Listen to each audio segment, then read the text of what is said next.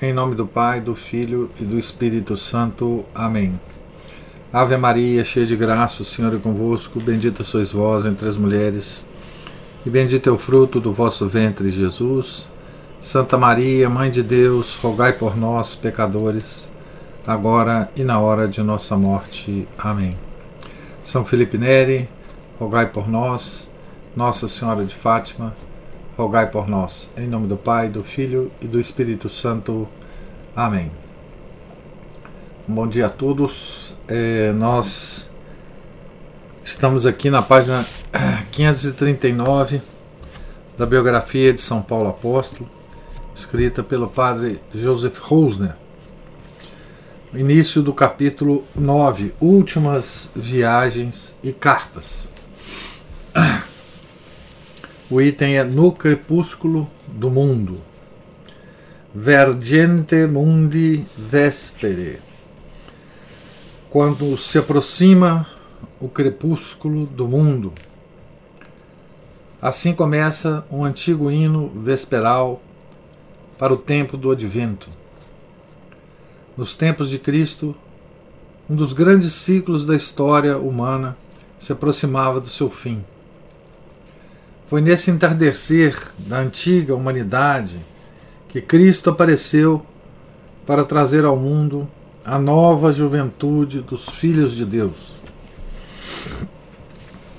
Quando Paulo chegou a Roma, os primeiros sinais da morte já haviam começado a imprimir as suas rugas na face da civilização antiga.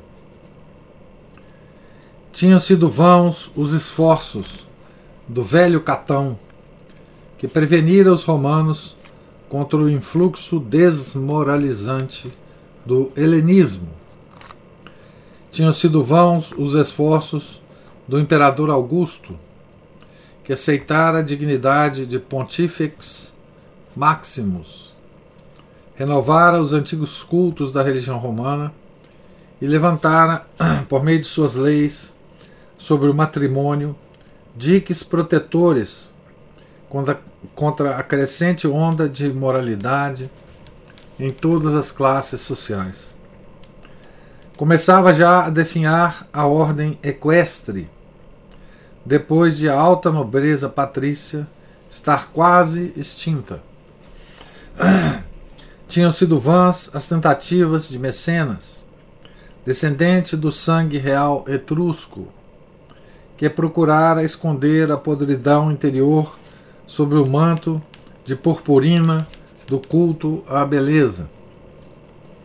O doce veneno que Ovídio injetara nas veias da juventude romana tinha-se alastrado e consumia-lhe as forças vitais.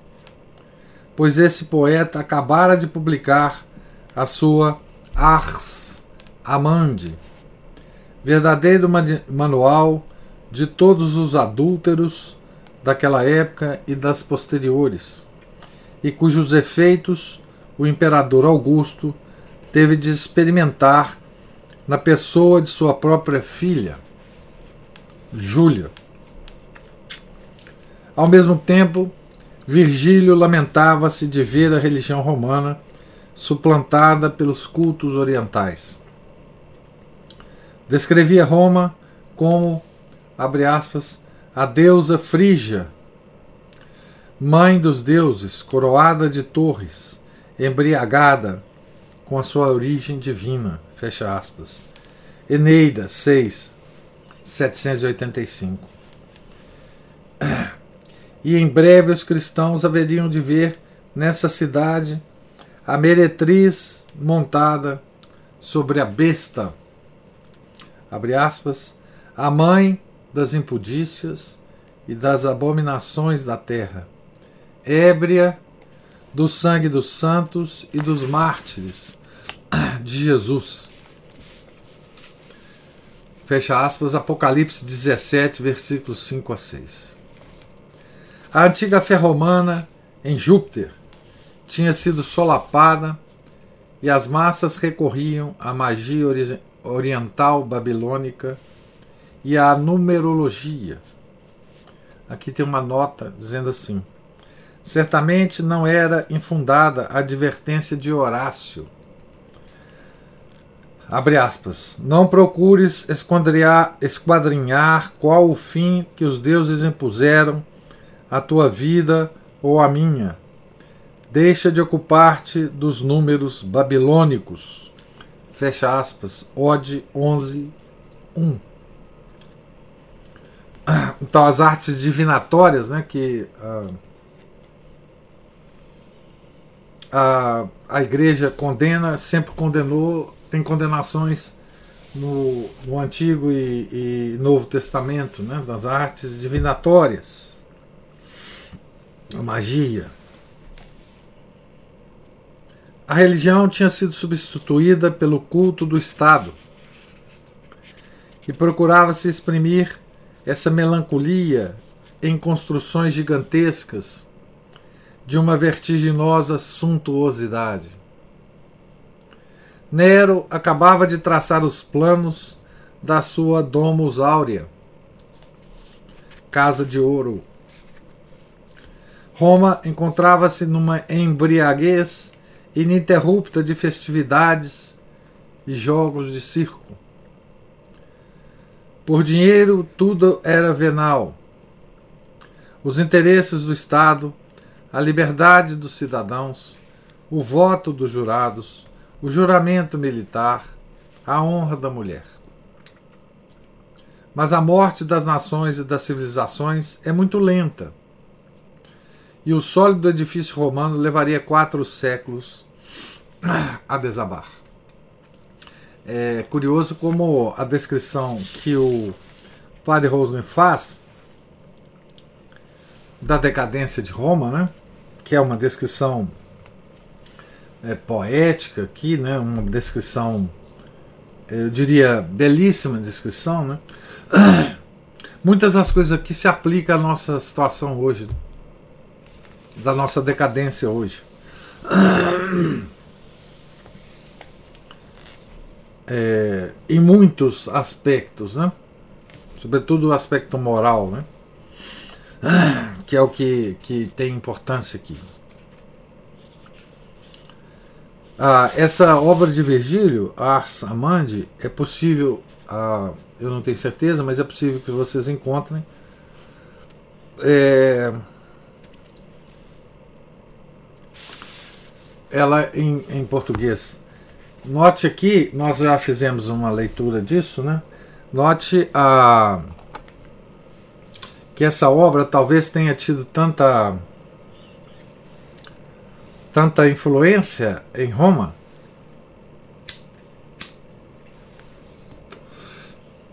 quanto talvez a as obras de Marquês de Sade é, na época da Revolução Francesa e mesmo hoje, né? Digamos que o vídeo fosse o Marquês de Sade romano, né?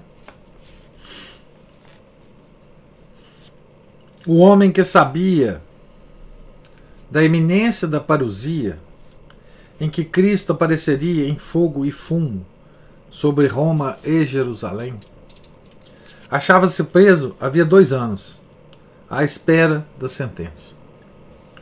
Semelhante demora não nos deve causar estranheza. Trata-se de uma questão religiosa relativa a um judeu estrangeiro, e o assunto não podia despertar grande interesse no tribunal imperial.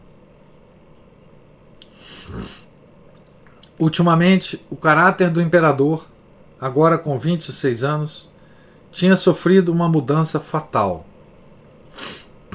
Acabara de desembaraçar-se da tutela de seus dois, educador, dos seus dois educadores, Sêneca e Afrânio burro. E os instintos selvagens que herdara da mãe despertaram nele a besta sedenta de sangue. Está falando de Nero, né? Um após outro, todos os que se encontravam no seu caminho foram afastados. Britânico, Otávia e Agripina, sua mãe. Sêneca foi convidado a ratificar com a sua autoridade o matricídio mas preferiu retirar-se para sua casa de campo e lá esperar como antes fizera seu irmão, a ordem para a morte voluntária. Burro morrera em março de 62, envenenado, dizia o povo. Morte voluntária aqui porque, enfim, quando se declarava que o imperador ah, o imperador declarava que, a, a, a, que alguém devia morrer, né? É, ele, como uma, uma, um ato de misericórdia, né? ele deixava o, o, o indivíduo né? É, cometer suicídio. Então, essa tal morte voluntária aqui. Né? Foi assim com, com várias personalidades, né? Sêneca e e Cícero, por exemplo. Né? Para diminuir a influência do general em chefe dos pretorianos, Nero dividiu as funções do cargo entre dois homens. Tigelino, o tristemente célebre companheiro de todos os seus crimes, e Fênio Rufo, um homem honesto, mas fraco de caráter. Como Tigelino, como Tigelino andava muito ocupado com as intrigas da corte, o destino de Paulo esteve nas mãos de Rufo. O seu cativeiro terminou aparentemente no verão de 63 com uma declaração jurídica de improcedência da ação.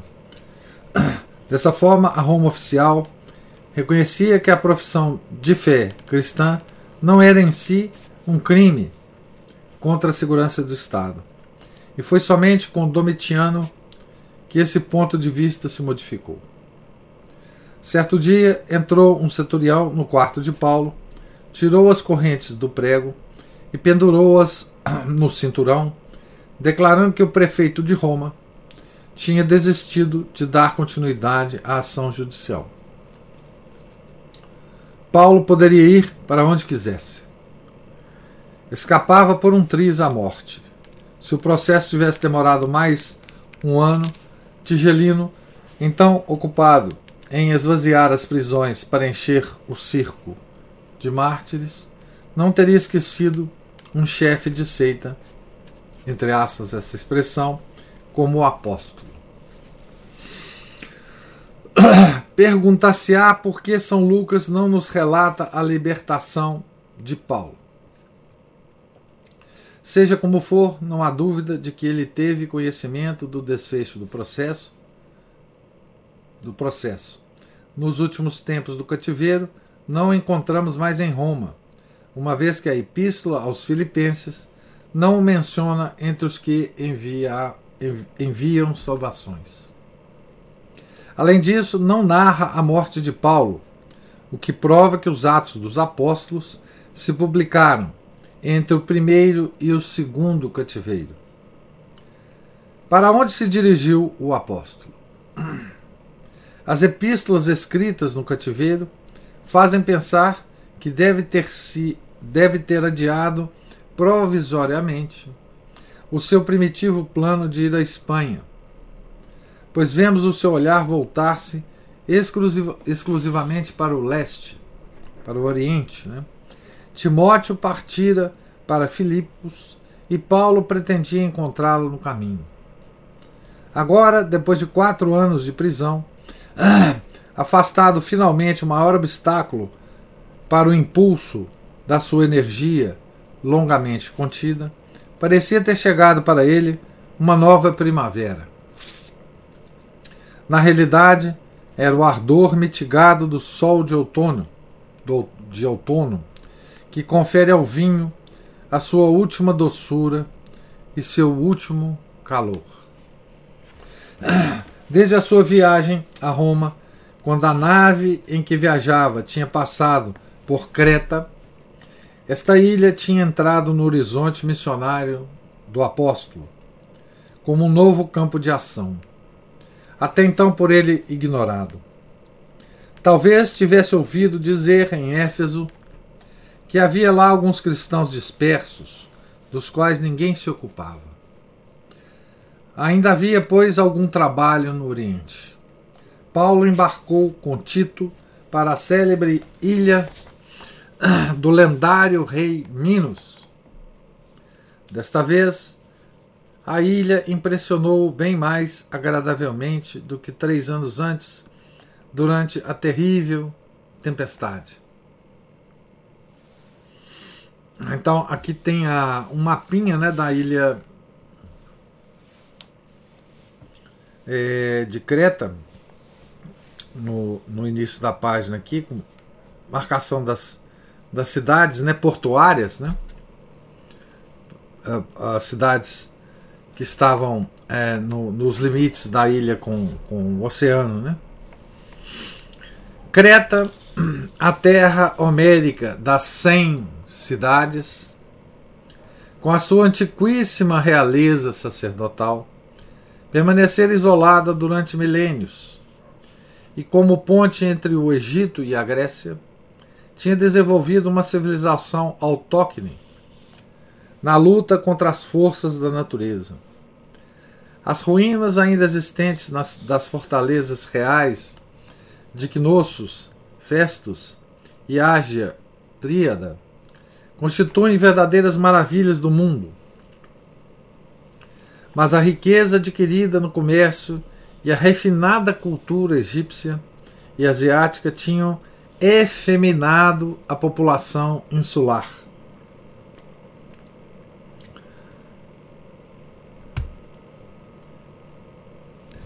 É, eu tenho aqui uma, uma, uma foto de uma ruína é, em Knossos, né?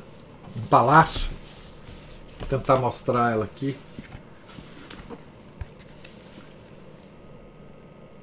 Essa é a. É aqui a. É bela, né? Parece que muito. A construção é belíssima, né? Ah, imponente. Esse palácio nos informa que a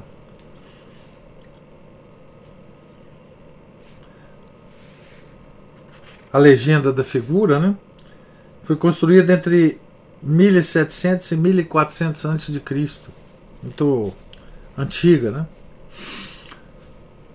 Mas a riqueza adquirida, não, já li isso aqui. Quando o apóstolo pôs os pés na ilha, os cretenses passavam por um dos por um dos povos mais dissolutos da antiguidade.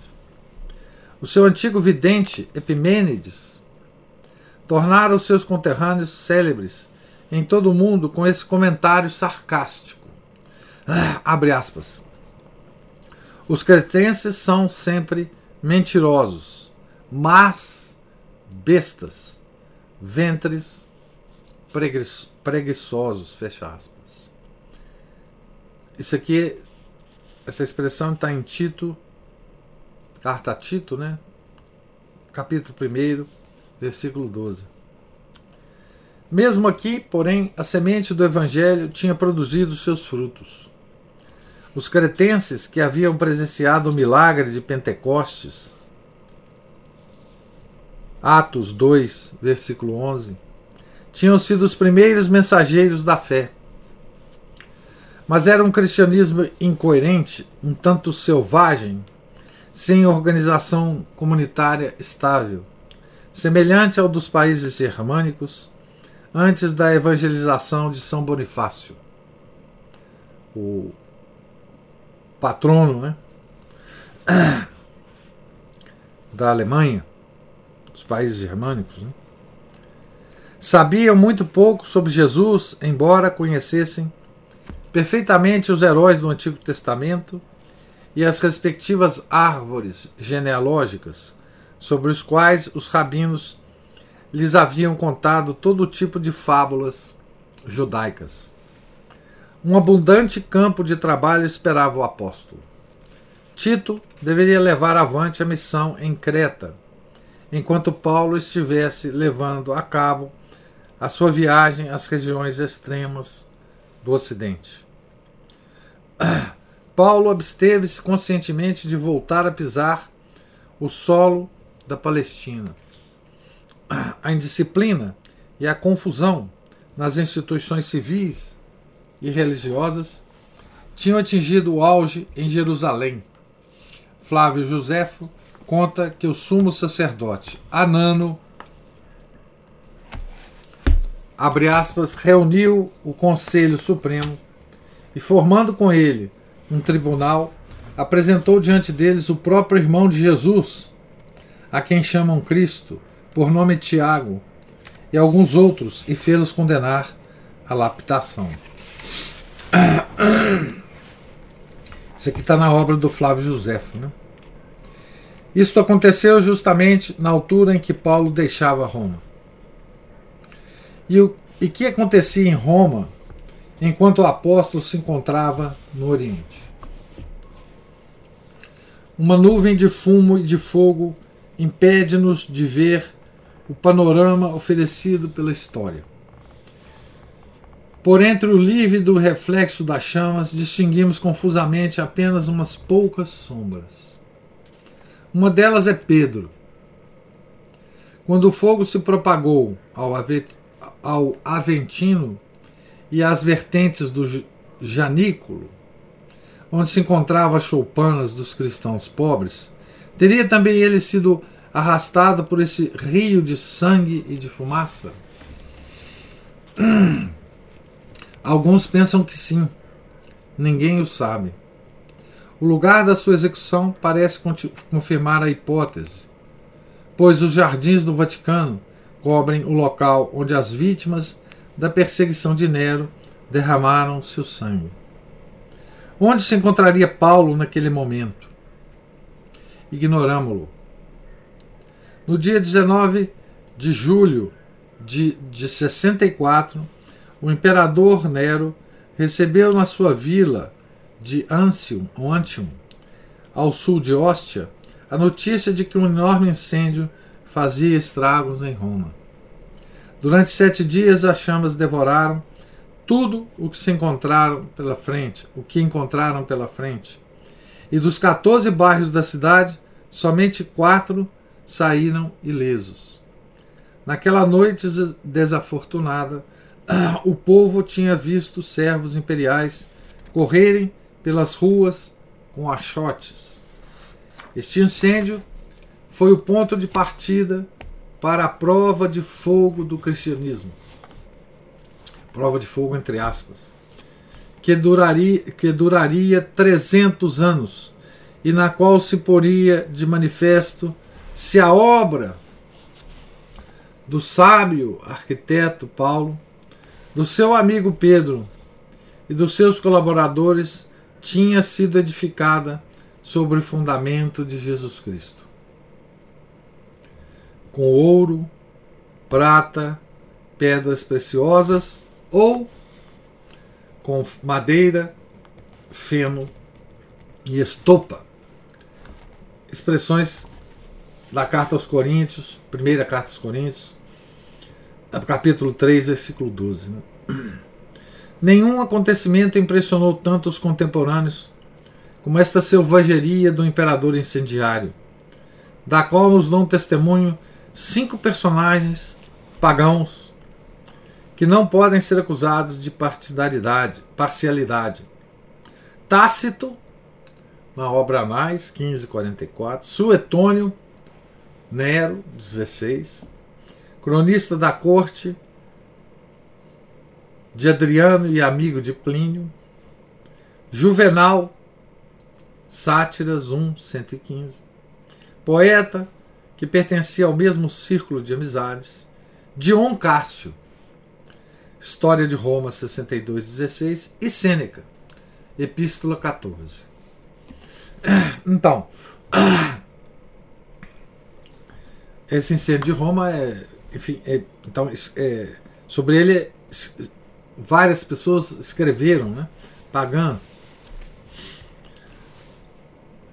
Suetônio, a obra de Suetônio sobre os imperadores, ela tem uma tradição muito boa em português. É, de Tácito eu não sei. Talvez de Juvenal também tenha. Não, também não sei. Vocês podem procurar depois. Levanta-se aqui uma suspeita que quase se, tor se tornou uma certeza histórica. Os judeus, que no tempo de Cláudio tinham sido obrigados a deixar Roma por causa da contenda acerca de Cristo, pagaram agora aos cristãos com ódio redobrado. Nero tinha necessidade de um culpado a quem atribuir a responsabilidade do incêndio, afastando de si as acusações do povo. Talvez alguma seita oriental mal conceituada. Os judeus souberam fugir às mil maravilhas do laço, desviando o antissemitismo romano para os cristãos. O cristianismo tinha conseguido até aquele momento estender-se por todo o Império Romano à sombra da sinagoga. Mas o preço que teria de pagar por isso seria enorme. Todo o ódio que os pagãos vinham acumulando contra os judeus desencadeou-se agora sobre as, cabeças, sobre as cabeças dos cristãos. Entre os que rodeavam o imperador havia diversas personagens influentes, como Tigelino, Alitiro e a prosélita Popeia, que estavam em condições de pôr Nero na pista dos cristãos. Foi assim que a igreja veio a encontrar-se entre as duas pedras de moinho do judaísmo e do antissemitismo. E é um verdadeiro milagre que não tenha sido inteiramente triturada. Até recentemente vislumbrava-se algum resquício dessa dolorosa experiência dos primeiros dias, quando a igreja rogava na liturgia de sexta-feira: Oremos et por perfides iudeios. Ora até hoje, né? É, na missa antiga, não no missal de 62, mas no missal de antes de 62, né, de João 23. Na liturgia da Semana Santa, no, no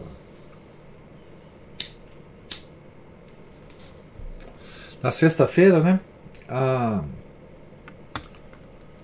Nos missais antes do de 62 ainda tem Oremos et proper fides Iudaias. Provém da mesma fonte a sombria alusão do bispo romano Clemente na sua epístola aos Coríntios Abre aspas. Essa perseguição, esta perseguição foi obra da inveja. Epístola aos Coríntios, né, de Clemente, capítulo 1, versículo 5.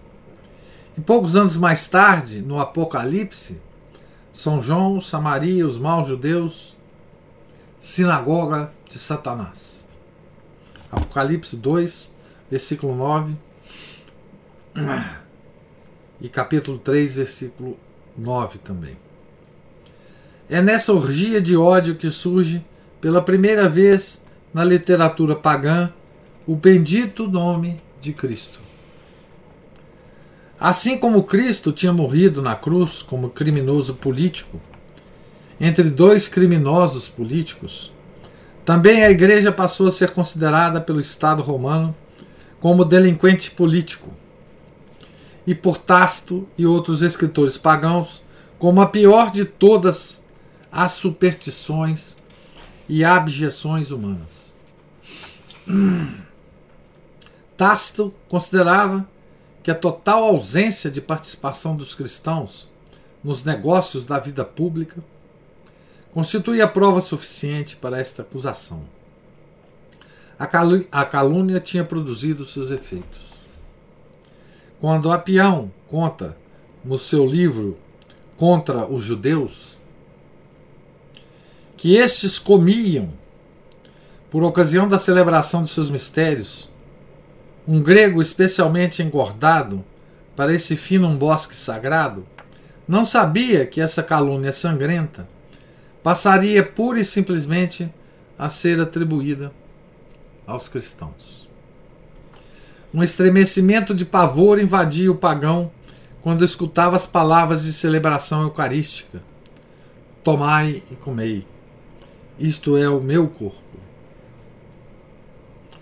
Também a veneração de um Deus com cabeça de asno, que a Pião atribuía aos judeus, passou a atribuir-se aos cristãos, como a prova do crucifixo blasfematório do Palatino. Tácito, um romano altivo e orgulhoso, sente uma, uma certa piedade pelos cristãos torturados por Nero, ao passo que o polido cortesão Suetônio não conhece o menor sentimento de humanidade, nem mesmo perante as crudelíssimas cenas da mitologia grega que os cristãos foram obrigados a representar para a diversão dos romanos. Hércules morrendo entre chamas. Ixion despedaçado na roda. Orfeu retalhado pelos ursos. A mutilação de Atis. Pasífia entregue a um devasso, talvez o próprio Nero, disfarçado de touro bravio. Dirce presa nua a um touro e arrastada pelos rochedos de Heliconte, cena que recorda as pinturas murais de Pompeia. Também São Clemente de Roma nos refere esses cruéis suplícios e horrorosos ultrajes. Carta de Clemente aos Coríntios, capítulo 1, versículo 6. Sêneca, que tinha alimentado a imaginação do jovem Nero com essas imagens mitológicas e que tinha favorecido voluntariamente a mórbida propensão do discípulo para semelhantes fantasias dissolutas, refere pouco depois estas cenas no deserto da sua casa de campo, onde pagava a falta de firmeza que tinha caracterizado a sua vida. Abre aspas. A tirania tem à sua disposição o aço e as chamas, grilhões e uma multidão de animais selvagens para lançá-los sobre as pessoas.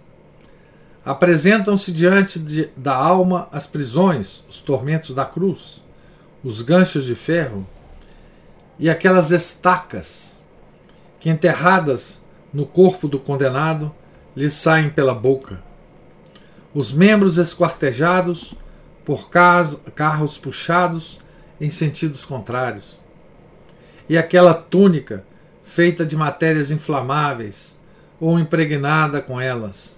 Em resumo, tudo o que a fúria cruel foi capaz de inventar. Epístola 14.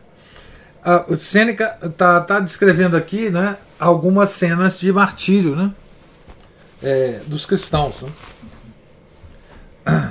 como que eram feitos os martírios. Né? Então vocês podem ver aqui com muita com muita realidade, né? Grilhões e multidão de animais selvagens para lançá-los sobre as pessoas, né? Depois, tormentos da cruz, ganchos de ferro e aquelas estacas que enterradas no corpo do condenado lhe, lhe, saem pela boca. E aquela túnica feita de matérias inflamáveis ou impregnadas com ela, para depois colocar fogo. Né?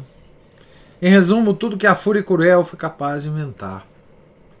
Mas tem muito mais coisas, né? O, os romanos eles desenvolveram uma verdadeira tecnologia da do martírio, né? Uma coisa assim impressionante, né?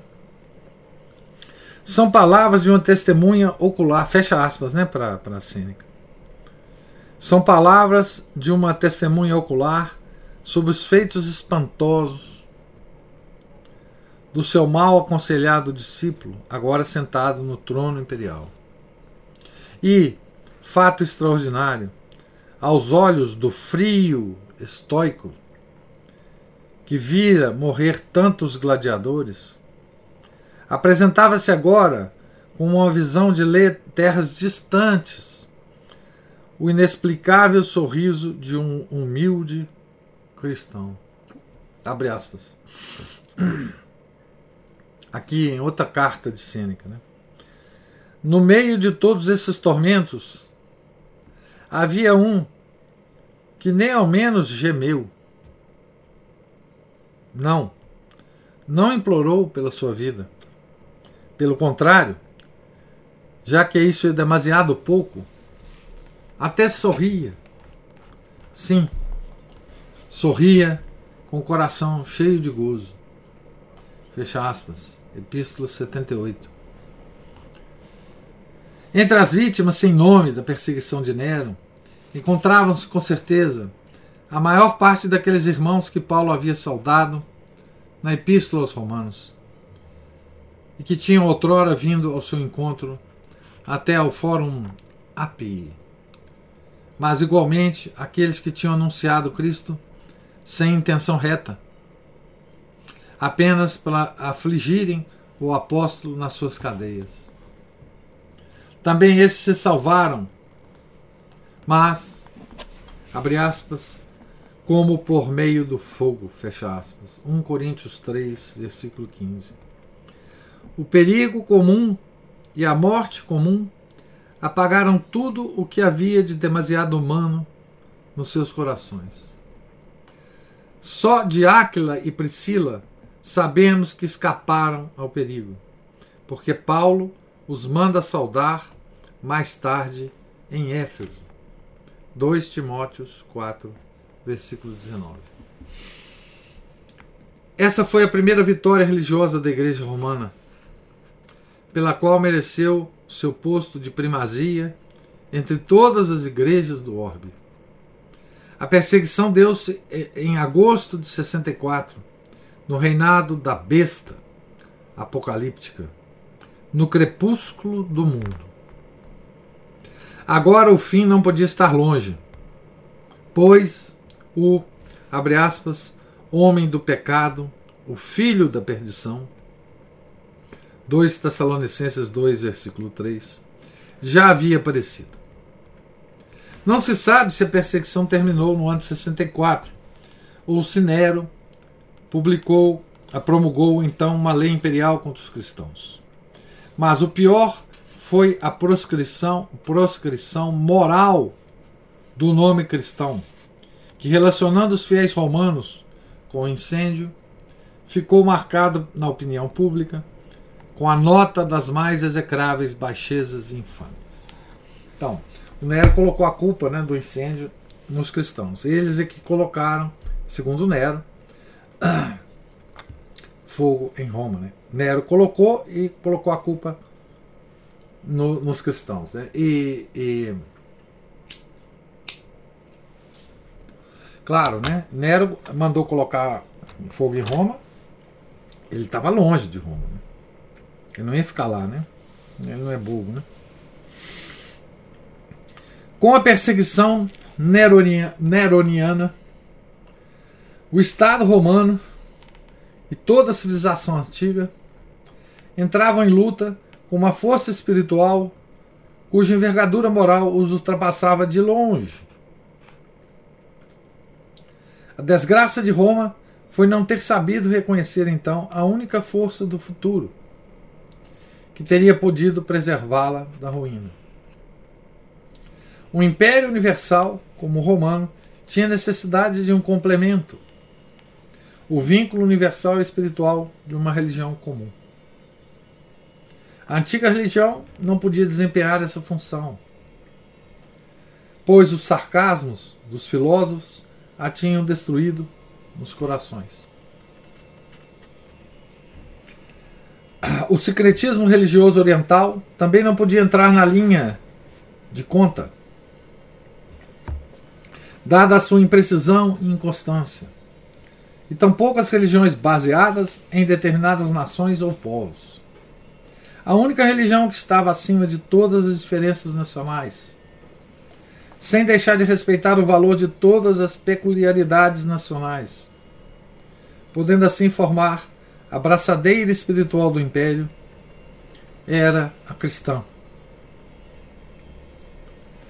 Na sua posterior organização em dioceses e na sua administração, a igreja acomodou-se em ampla medida ao modelo romano. Estava, por assim dizer, talhada para ele. Mas o Estado preferiu desconhecer precisamente essa força viva. E a tensão interior que daí resultou acabou por levar a civilização antiga ao desmoronamento final. É frequente perceber que no mundo romano desta época e nos seus juristas o terrível pressentimento de que algo de novo se encontrava em formação e de que o velho totalitarismo estatal era incapaz de abarcar essa novidade com novas formas, de aceitar a formação de uma societa, societas perfecta no plano espiritual, de uma comunidade jurídica religiosa independente. Com efeito, a discussão e a delimitação dos dois poderes, do político e do religioso, seria a tarefa capital de toda a Idade Média e do mundo moderno. Eis aí então uma uma história do fim do mundo, né? De um mundo, né? Pelo menos. É, eu queria chamar a atenção, só como comentário final aqui, eu vou parar a leitura aqui exatamente na página. É, no início da página 548, né, no, no, no final do item, e nós faremos a próxima leitura, começando pelo item A coluna e o firmamento da verdade, em que ele vai, em que vai ser a, o, o, comentário dele da carta, a primeira carta a Timóteo. Né? Mas eu queria terminar com uma um, uma, um, comentário, uma, uma coisa muito interessante aqui, que a gente pode fazer um paralelo com a nossa época, né? É, é a respeito dessa Roma, não é? que não percebe a força é, de união que o cristianismo representava, inclusive para o Império Romano. Né? Como é que essa, essa religião cristã era a religião que o Império estava esperando, né? vamos dizer assim. Então, por quê? Porque as religiões é, que existiam na época, né, não, não tinha essa característica da religião cristã vínculo universal, espiritual de uma religião comum. Né? A, a única religião estava acima de todas as diferenças nacionais. Né? É, e ele não percebeu né, esse. Não só não percebeu, né, como, como lutou contra, né?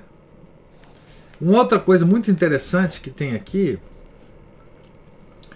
é o papel dos filósofos, né? Que ele, ele fala aqui, deixa eu ver se eu acho a frase exatamente, né? Ele fala que o, o a, a, a antiga religião romana foi destruída pelos filósofos, né? pelas críticas ácidas, ironias é, dos filósofos, não é isso? Pois bem, veja que coisa interessante, né? Ah, nós vemos um, uma coisa semelhante, né? Com a, a, o catolicismo, porque ele aparentemente, principalmente a partir do século XVIII, né? O cristianismo foi destruído, entre aspas, pelos filósofos. Então, ah, eu achei a frase aqui. A antiga religião não podia desempenhar essa função, pois os sarcasmos dos filósofos a tinha destruído nos corações. Então, o que a gente vê no século XVIII é exatamente isso. Né? Os sarcasmos dos filósofos destruindo nos corações humanos a, a religião cristã. Né? Nós começamos aí não é? a, a viver um mundo é, descristianizado, né? pelas mesmas figuras, né? esses tais filósofos, tá certo? E o que, que acontece aqui com, com, com Roma é que ela vai ela vai ser destruída, né? Por causa disso. Tá certo? O que, que está acontecendo hoje, né? É... Depois da destruição do século XVIII, fica muito claro né, que o mundo não vive sem uma religião unificadora. Não é? Como eles já destruíram no coração dos homens a, o catolicismo, o que que esse mesmo pessoal, descendentes desse mesmo pessoal, está tentando fazer hoje é construir uma religião artificial para servir de unificação de uma civilização que virá não é? na cabeça desse pessoal. Né? Então, para construir essa religião, não é? É preciso, primeiro foi preciso destruir a, a religião católica, mas agora é preciso também ter a cooperação da religião católica, através de seus líderes, para a construção dessa religião. Né? Então, essa religião que está nascendo com alguma coordenação, né? tem uma, uma coordenação da construção da religião universal, coordenação meio descoordenada, mas está havendo isso, né? É, está a pleno vapor, né? Está a pleno vapor, inclusive com participação, lamentavelmente, né? É, do Papa, né? Do, do, enfim, dos papas, né? Desde Paulo VI, quando ele fez aquela, aquele discurso de encerramento do concílio, já se podia ver que a igreja seria agora uma, uma promotora da religião é, universal. Né? Essa religião que vai aparecer, talvez, no mundo. Né? Talvez seja a religião do anticristo. Ninguém sabe. Né? Mas a, nós estamos num, num intervalo agora, parecido com esse intervalo do, do, do final do, do Império Romano, né, nesse, nesses 400 anos aí, da, da vida de Paulo até o, o, o, o Império realmente ser destruído. Né? E uma coisa que a gente pode prever, né? dois cenários que se podem prever, é, são os dois cenários do, do que o Belloc, Hilary Belloc, traça no livro As Grandes Heresias. Tá certo? Veja que o Belloc é, escreveu esse livro em 1933. Né? E o Belloc dizia que há dois cenários dois cenários. Veja, 30 anos antes do Concílio Vaticano II, né? É, o Bélico dizia que, a, que havia dois cenários, e ainda os há. Que é o seguinte: primeiro cenário é da igreja recuperar a sua antiga glória civilizacional, né? Nesse caso, a, a civilização se tornará de novo uma civilização cristã, nós conseguiremos finalmente é, reavivar né, a, a, a tal civilização ocidental e viveremos anos, enfim, gloriosos. Esse é um cenário. O segundo cenário é o cenário é, de que, a, de fato, essas forças vão cada vez mais a vencer, vencerem, e, e a igreja, a verdadeira igreja, vai diminuir muito, é? vai se recolher, vai murchar, é? vai virar uma uma uma igreja muito parecida com a igreja primitiva. É? A igreja vai diminuir muito o número de, de adeptos, de fiéis, é? e vai sobreviver assim até quando Deus quiser. É? Esses dois cenários são traçados eh, de forma muito, muito, muito bem traçados né, por, por Belo, que no, no no, no capítulo final das grandes heresias, chamado Ataque Final. Acho que é isso que, que é o, o título do capítulo. Né? Tá certo? Então, é bom a gente ter a, essa ideia né, de como é que a, a, nós chegamos agora no final de um, de um ciclo civilizacional que pode ser o final de toda a nossa existência é, em que nós estamos mais ou menos no mesmo ponto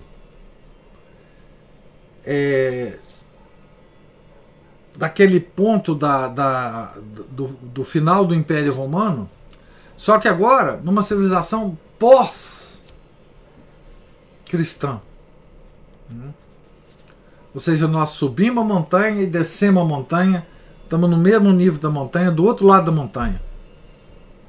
Né? E agora, enfim, ninguém pode saber, só Deus sabe o que, que nos está aguardando, né? Tá certo? Mas essa descrição do Padre Rosa é muito boa para a gente fazer esse tipo de, de, de reflexão, né? É, eu, inclusive,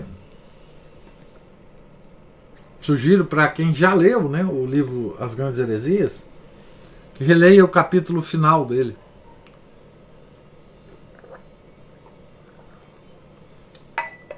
Essa metáfora de estarmos no mesmo nível da montanha, só que do outro lado dela, né, subimos e descemos, estamos no mesmo nível aqui, do outro lado, é uma metáfora que o Belo que usa no livro, inclusive. Né? Tá certo? Então, é, Pergunto se há algum comentário, alguma pergunta. Hoje ninguém escreveu nada aqui, ninguém falou nada. Tá todo mundo caladinho.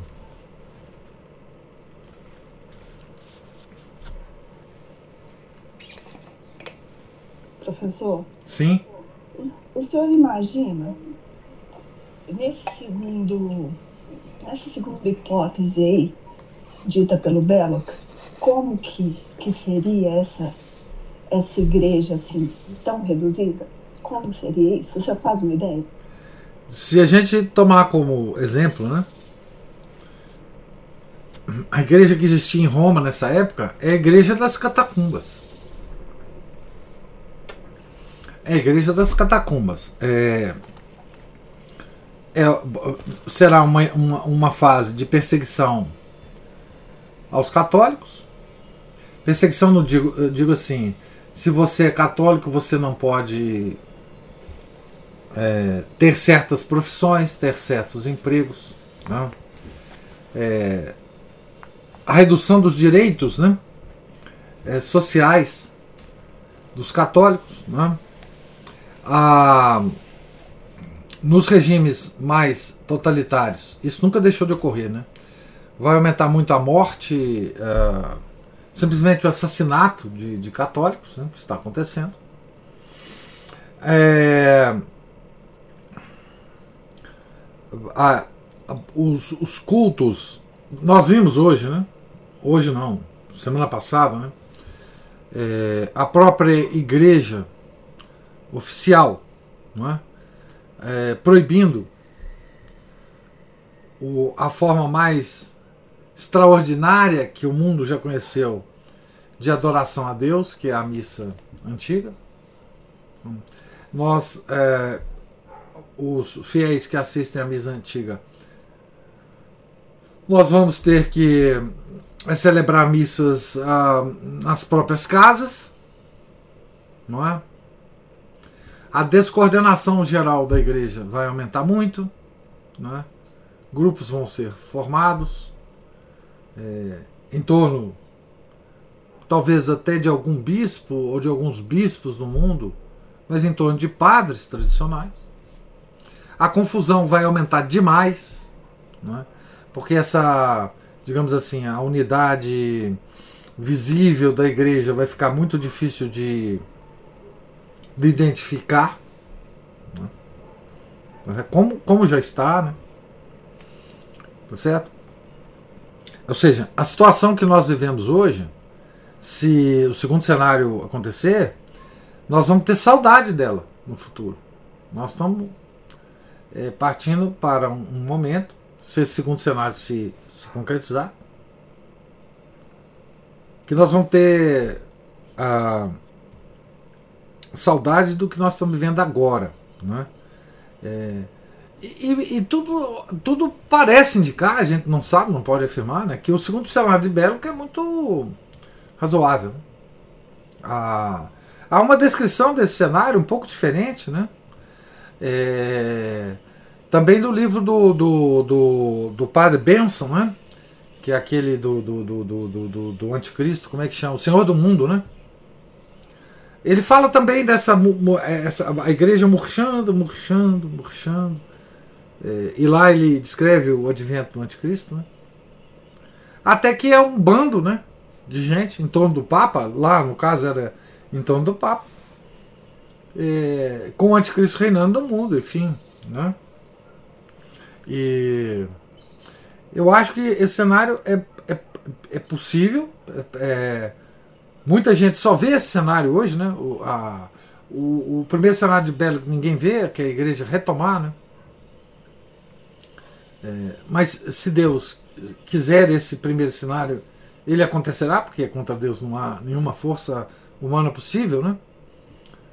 Mas assim, é, eu acho que é isso, quer dizer, os católicos é, que vão preservar a verdadeira tradição católica vão ser cada vez mais perseguidos e dentro e fora da estrutura organizacional da igreja, os bispos mais tradicionais serão perseguidos, né, como já estão né, sendo. E, e é isso. Nós, nós os,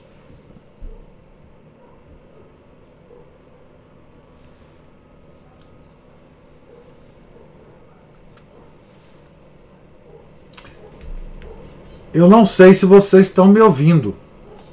Agora, porque deu um. Estou vendo e ouvindo. Tem um pico de é, deu um pico de luz aqui. Mas esse. Eu, eu digo o seguinte: nós não temos mais dificuldade. Talvez em 1933, se a gente lesse o livro do Belloc, a gente tivesse dificuldade de, de, imaginar o segundo cenário. Hoje a gente já não tem mais. Né? Essa é a verdade. Na verdade assim, é, nós estamos. A, então, tem 90 anos que o Belo escreveu, mais ou menos 90 anos que o Belo escreveu o livro. Nesses 90 anos, é, hoje nós não temos a menor dificuldade mais de, de imaginar o, o cenário de Belo. Então, a coisa piorou, né? Porque, enfim. Agora não sei.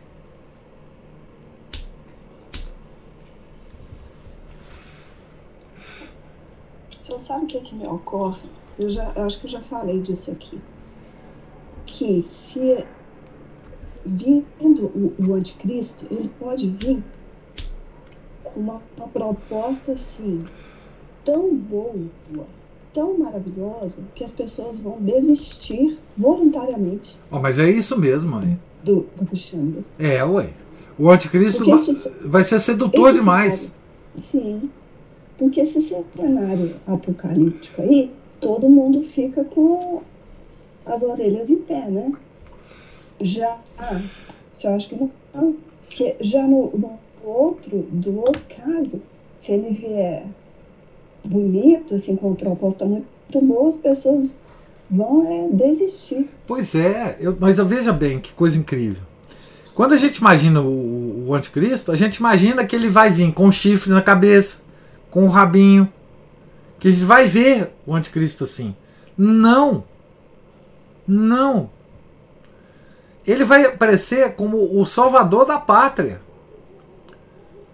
Muito possivelmente, para muitos de nós, ele parecerá como o restaurador da igreja. Gente, nós estamos tratando aqui com o demônio em si. Ele é muito sedutor. O demônio só aparece como ele é para os grandes santos, porque eles não têm. Os grandes santos não tem como ele aparecer de forma diferente, porque ele, eles conhecem as maquinações do demônio.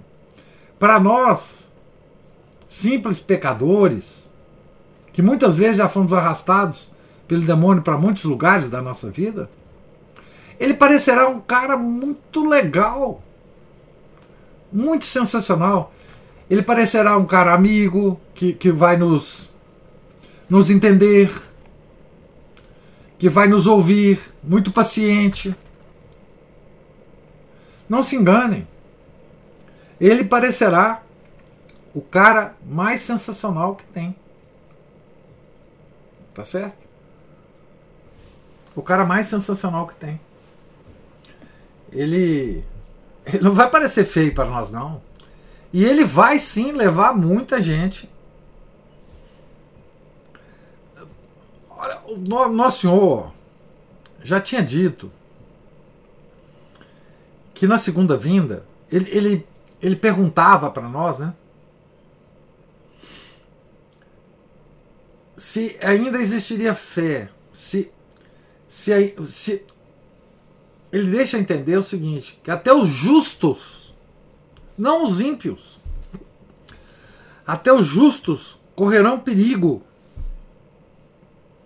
Ele está falando, ele está falando nesse momento dos justos, daqueles que mantêm uma vida de oração, aqueles que, enfim, que praticam a religião católica de fato até esses vão correr perigo nesse momento.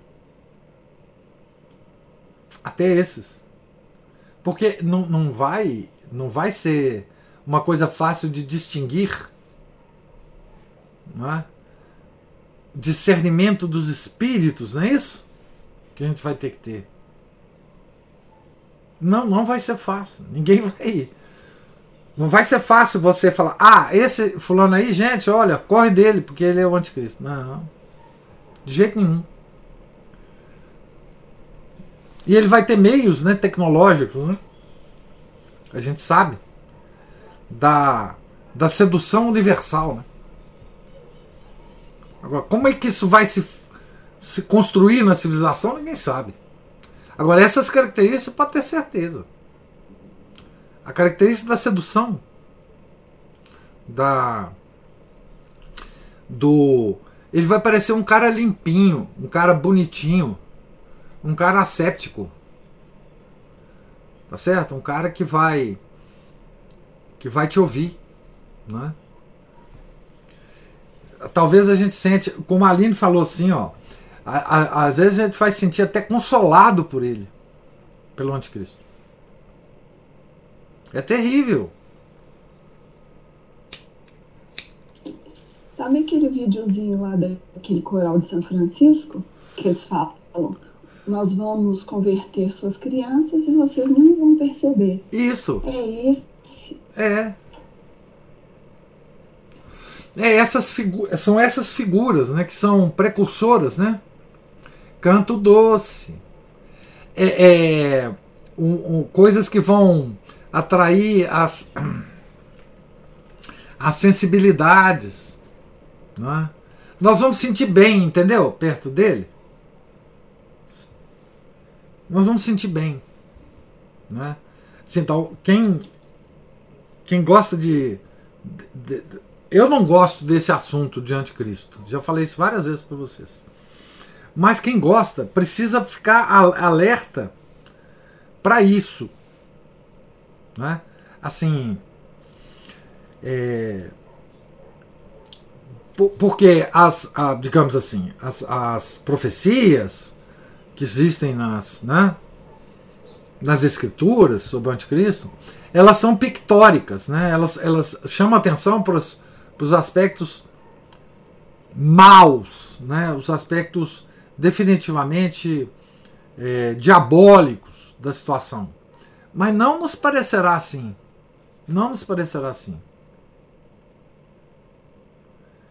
Lembrei da leitura de São Jerônimo. A Aline está fazendo uma leitura de São Jerônimo. Já falou isso aqui uma vez, viu? Não gosto das coisas certas demais. Isso é sensacional. Sensacional. Não gosto das coisas certas demais. Essa frase é muito boa para guardar. Hum? Porque é, as coisas vão estar tá, vão tá organizadinhas, entendeu? Na mão desse cara. Vão estar tá bem organizadinhas. É bem limpinhas. Sabe aquele cara é, que parece em todos os momentos do dia, aquele cara bonitão, bem vestido, que parece que em cada momento do dia, se eu ver ele de manhã é assim, no meio da manhã é assim, depois do almoço ele é assim, à tarde ele é assim. Ele, ele aquele cara que parece que, que saiu do banho naquele momento, assim, todo limpinho, cabelinho é, arrumadinho, é, não tem uma, uma gota de suor no, no na, na, testa, a testa bem limpinha assim, é, que não está nem brilhando, é, bonitinho. É, será assim? Né? Então, assim. É, enfim, nós, nós temos que,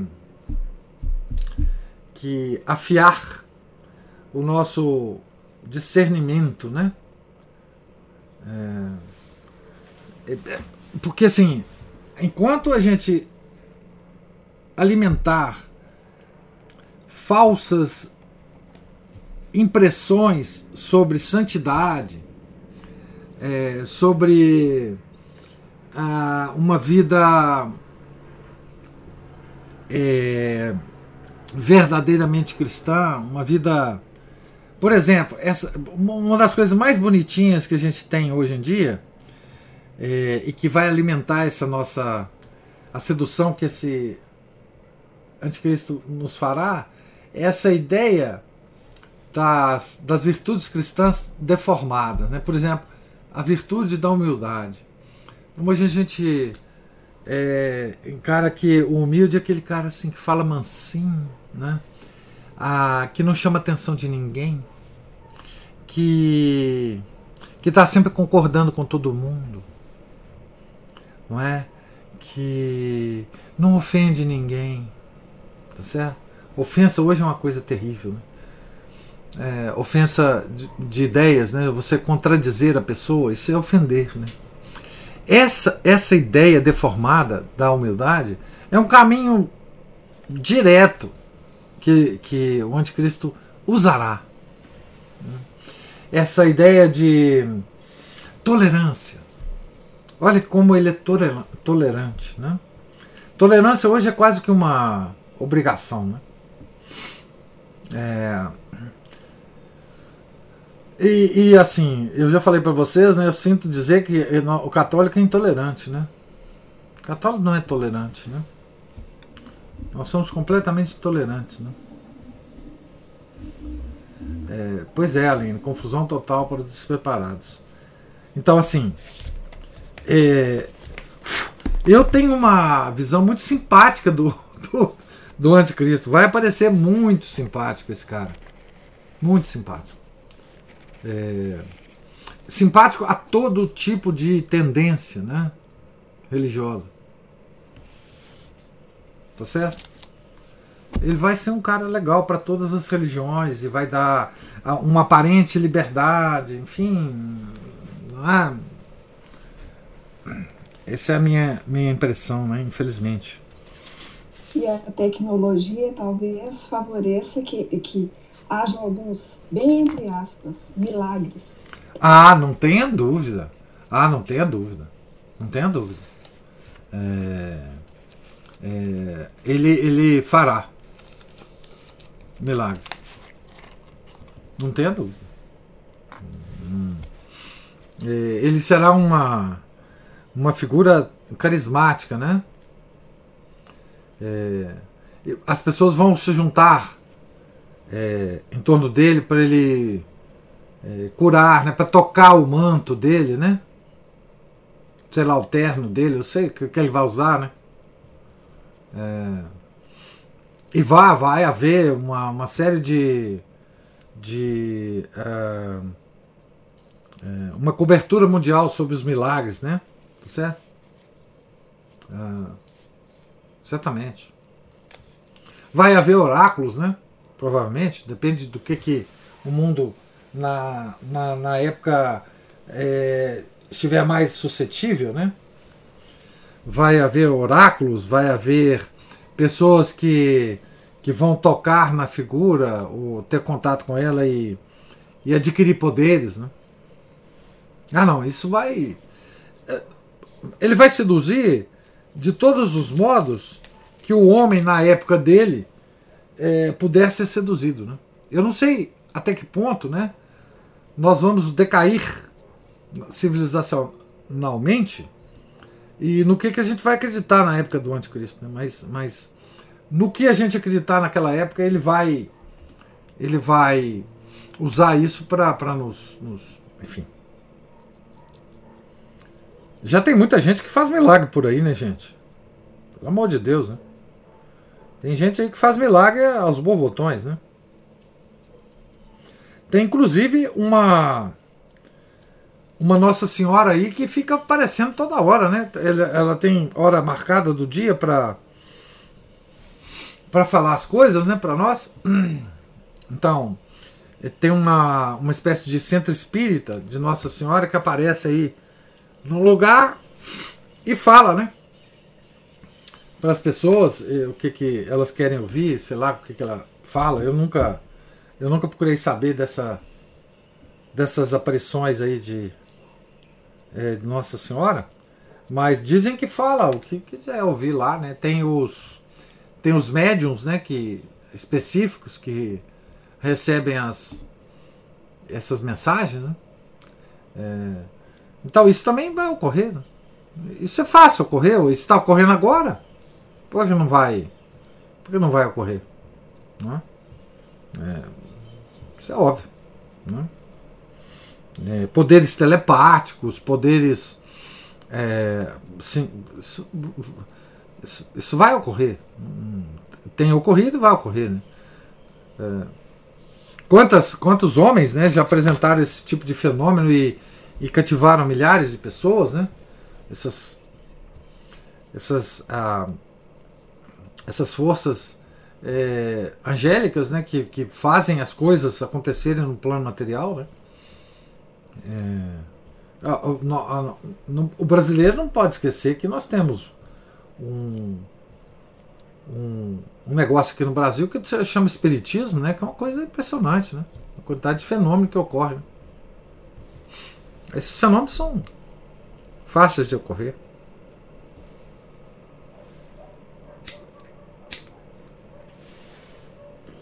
Mas é isso, gente. Vamos ficar atentos aí, né?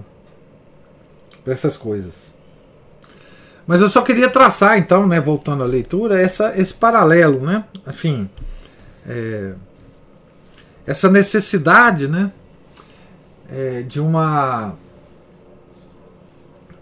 que hoje o mundo sente, né, de uma autoridade espiritual tá certo? É, que vai ser construída agora a partir de, enfim, desses dois cenários que a gente falou, né? A Aline tá assim, tô pensando aqui. A falsidade, opa, isso aí não sei, de dar vacina só nos outros, tomando a vacina e não se ejeta nada nos superiores, seringas milagrosas. Eu nem sei se está ocorrendo, né? Mas enfim. Eu não sei. Você diz assim, os poderosos mesmo não estão tomando a vacina, né? É... não sei, não sei se Bill Gates, né? Não sei. Não sei se o, o Fauci já tomou vacina, não sei. Não sei isso. As grandes famílias, né, que poderosas do mundo, os Rothschild, os Rockefeller, né? É, não sei se já tomaram vacina, não sei se é. É se, não sei nem se apareceu já vídeo falando sobre isso, sabe? Não sei. Tem gente que, que, que, Eu não duvido que tenha aparecido vídeo que fala sobre isso por aí. Não. É, e não sei até que ponto essa coisa, né? É bom saber mesmo. É, essa, a, nós estamos preocupados com, com, a, com a vacina agora, né? Mas assim. Tem muita coisa muito mais grave do que a vacina, viu, gente? Eu posso garantir para vocês. Acontecendo no mundo. Assim, a vacina é a coisa que a gente vê, né? É, como, como estratégia, né? Mas assim, eu acho o seguinte, sabe o que, que eu acho? Eu acho que toda estratégia para dar certo, ela ela tem que ser oculta, sabe? Desses poderes malignos, sabe? Quando ela fica muito evidente para todo mundo, esse pessoal já abandonou essa estratégia há muito tempo, sabe? É, eu quero dizer o seguinte: o que está ocorrendo que a gente não sabe é muito mais grave do que o que a gente sabe. Enquanto a gente fica é, preocupado com a estratégia que a gente está vendo, a coisa está longe. A coisa já está longe. É... Quando ela aparece na superfície, é porque é, ou foi um engano ou foi uma uma uma coisa que deu certo em algum momento, mas não dá mais. Gente, esses poderes eles não se revelam assim tão facilmente. Daqui a 200 anos talvez a gente saiba o que, que está ocorrendo agora, né? Tá certo? Eles não se revelam, é, porque quando se revela, perde a força. Sabe? Quando se revela, perde a força. É... Vou dar um exemplo para nós aqui, nós católicos, né? É, do que aconteceu a, na sexta-feira, né? É, enquanto os bispos do mundo inteiro estavam agindo na surdina contra a missa tradicional, a situação era muito mais perigosa do que agora, que tem uma proibição formal do Papa. Porque quando o Papa escreve aquele moto próprio, ele abre o jogo. Ele abre o jogo. E o grande jogador, ele nunca abre o jogo. Não sei por que, que ele abriu o jogo. Não sei o que está acontecendo. Não sei nada. Eu só sei o seguinte: quando o cara abre o jogo, a coisa já, já perdeu a, a força. Já perdeu a força. Assim. Quando a coisa fica evidente para todo mundo, né? Porque agora não tem mais jeito. É, não, ele perdeu força, essa estratégia perdeu a força dela. É, as forças contrárias vão ser vão aparecer e ou tem outra coisa é, que nós não sabemos que, que tem algum efeito ou, ou a pessoa quando ela faz isso ela perde o jogo ela perde o jogo ela abriu a estratégia, perdeu o jogo. Não tem mais jeito. Esse é o que eu sinto. Né? Posso estar totalmente errado, porque isso aqui é uma opinião minha, né?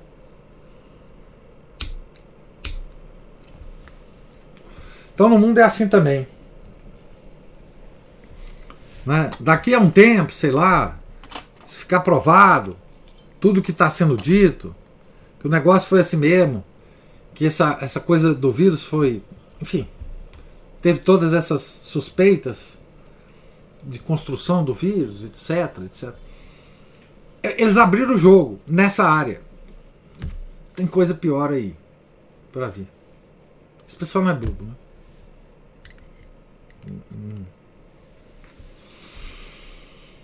Então, é, tem mais alguma observação? Alguma? Então, Deus lhes pague presença, paciência, participação. Opa! Muitos coraçãozinhos aqui vermelhos. É, tenha um santo dia, uma, um santo final de semana. Opa! Muitos coraçãozinhos. É, fiquem com Deus. É, se Deus quiser, na segunda-feira nós retomaremos na página 548 a nossa leitura, que não passará da próxima semana, infelizmente. Né? Nós terminaremos talvez uh, terça, quarta-feira, né? esse extraordinário livro. Tá certo? E voltaremos. Eu, eu tirarei gloriosas férias no mês de agosto, nós voltaremos no, em setembro, né? Mas a gente vai combinando. Tá certo? Em nome do Pai, do Filho e do Espírito Santo. Amém. Ave Maria, cheia de graça, o Senhor é convosco. Bendita sois vós entre as mulheres, e bendito é o fruto do vosso ventre, Jesus. Santa Maria, Mãe de Deus, rogai por nós, pecadores, agora e na hora de nossa morte. Amém. São Felipe Neri, rogai por nós. São Paulo Apóstolo, rogai por nós.